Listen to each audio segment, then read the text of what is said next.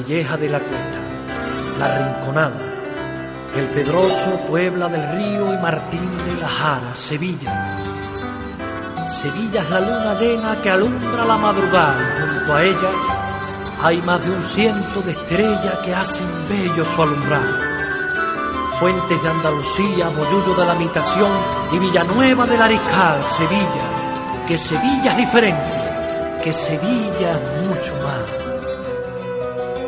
Seguimos de visita por los pueblos de nuestra provincia y hoy precisamente nos vamos de paseo al bello municipio de Villanueva de San Juan, ubicado en la comarca de Osuna y dentro de la Sierra Sur de la provincia de Sevilla, con una superficie de 34,5 kilómetros cuadrados y con una altitud de la población sobre el nivel del mar de 468 metros, con lo cual está bastante alto en relación con el resto de pueblos de nuestra provincia. La población total censada en el año 2014 fue de 1.257 habitantes. Vamos a hacer ahora un recorrido por su historia.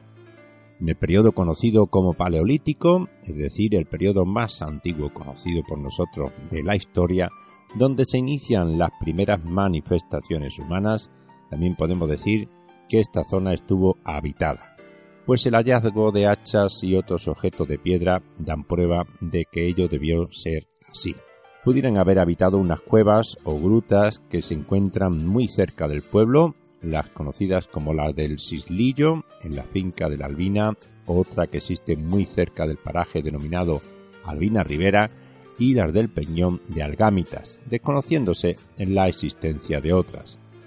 Durante la dominación romana no existe una constancia real o escrita, como podía ocurrir en aquella época, de la existencia de al menos una villa en esa zona, aunque sí se han encontrado restos que tienen que ver con el imperio romano. No sería nada descabellado encontrar el primer antecedente del núcleo urbano actual en un lugar no muy lejano al mismo, conocido como el Jaral, al sur del término municipal, donde es muy corriente encontrar restos humanos y otros vestigios propios del pueblo árabe.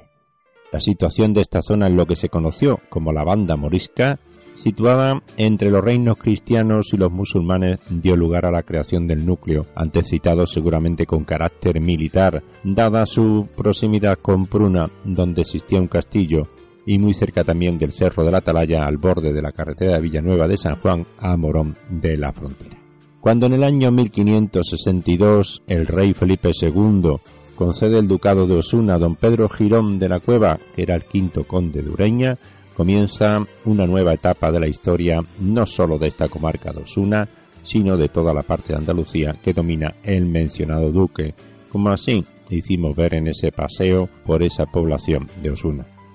Es bajo el dominio de esta casa ducal cuando se erige su parroquia, primero en ayuda de la correspondiente a la colegial de Osuna y ya más tarde con independencia. El primer cura que se designó fue don Fernando de Andrades y en el periodo comprendido entre el año 1692 y 1721 predicaron el Evangelio en este pueblo 40 sacerdotes desempeñando distintas funciones ministeriales. Con lo cual pues ya es indicativo de la existencia de una población.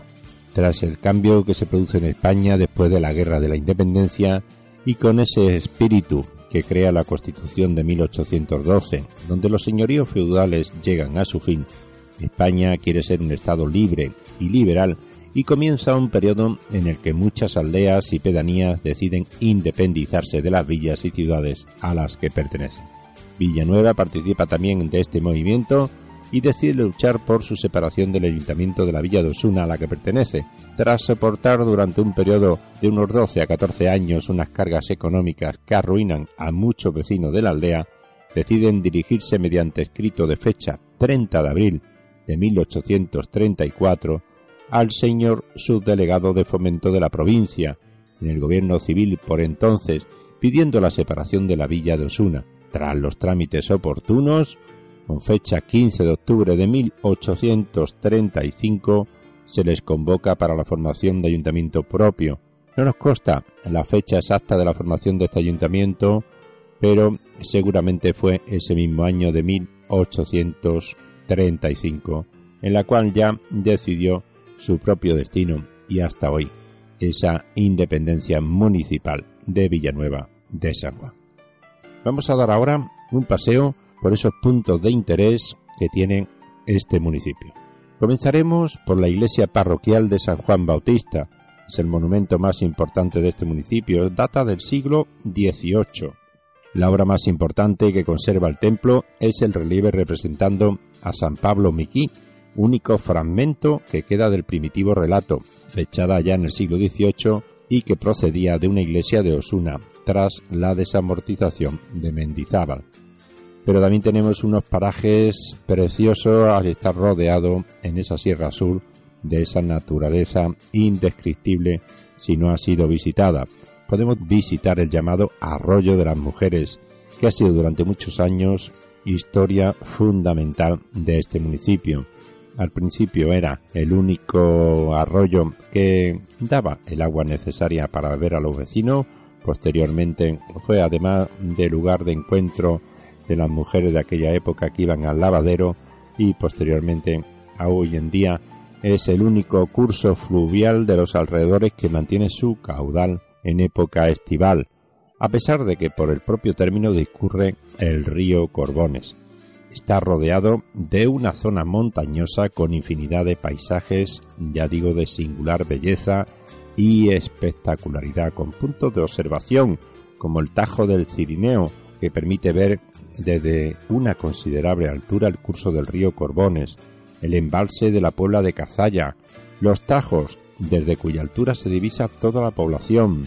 el Cerro Alto, punto más elevado del término situado en la confluencia con el término de la población de Algámitas. El Cerro de la Atalaya, que debe su nombre a la creencia de que en su cima existía un punto de observación militar de la banda morisca en la época de la Reconquista. En fin, un verdadero encuentro con el paisaje que siempre recomiendo de la Sierra Sur de nuestra provincia.